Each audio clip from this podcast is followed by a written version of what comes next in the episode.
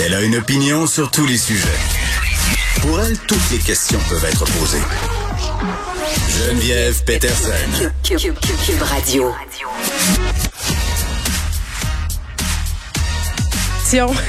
oui, bon, ça commence plus le micro va Bienvenue à l'émission. Je disais donc merci de vous joindre à moi pour ces prochaines deux heures et demie. Évidemment, aujourd'hui, on va parler du jour euh, du souvenir. C'est le 11 novembre et on va recevoir un vétéran, euh, Martin Fort, que vous connaissez, un journaliste indépendant, qui vient souvent à l'émission pour parler, oui, de commémoration, euh, les soldats, les soldats qui ont perdu la vie en service. Mais qu'est-ce qui se passe aussi en parallèle à cet événement de commémoration? Là, on voit de plus en plus d'initiatives pour la paix. Si vous avez vu peut-être des cas coquelicot blanc euh, depuis quelques jours. Euh, ben, il se porte euh, bon avec ou sans le coquelicot rouge, là, peu importe à quelle enseigne on loge, on peut les porter en même temps.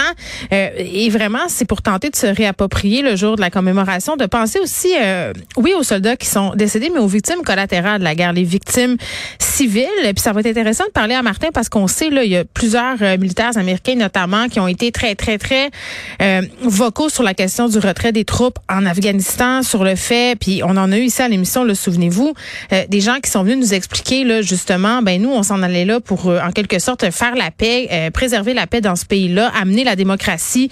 On s'est rendu compte que c'était pas tout à fait ça qui s'est passé. Est-ce que ça existe des missions de paix qui sont menées bon avec l'armée?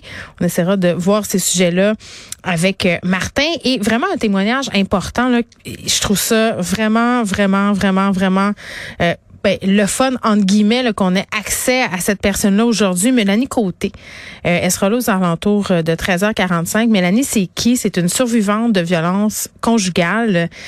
Puis pourquoi je dis que son témoignage euh, est des plus pertinents? Parce que bon évidemment toutes les victimes de violences conjugales qui témoignent leur témoignage est fondamental mais elle témoigne en lien avec notamment la sortie de la coroner qui s'est penchée sur la mort de Marilyn Lévesque euh, et euh, on va aborder la question du bracelet électronique. On en a parlé cette semaine, la coroner qui a dit que le bracelet électronique aurait peut-être sauvé la vie de Marilyn Lévesque et Mélanie Côté est entrée en contact avec avec les équipes ici à Cube parce qu'elle nous écoute et elle a dit moi j'ai quelque chose à dire, j'ai une histoire à raconter elle va nous la raconter, son histoire.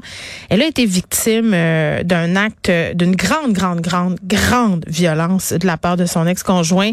Elle était en compagnie de son enfant au moment où les faits se sont déroulés. Cet homme-là qui est en prison aujourd'hui, qui va sortir dans deux ans.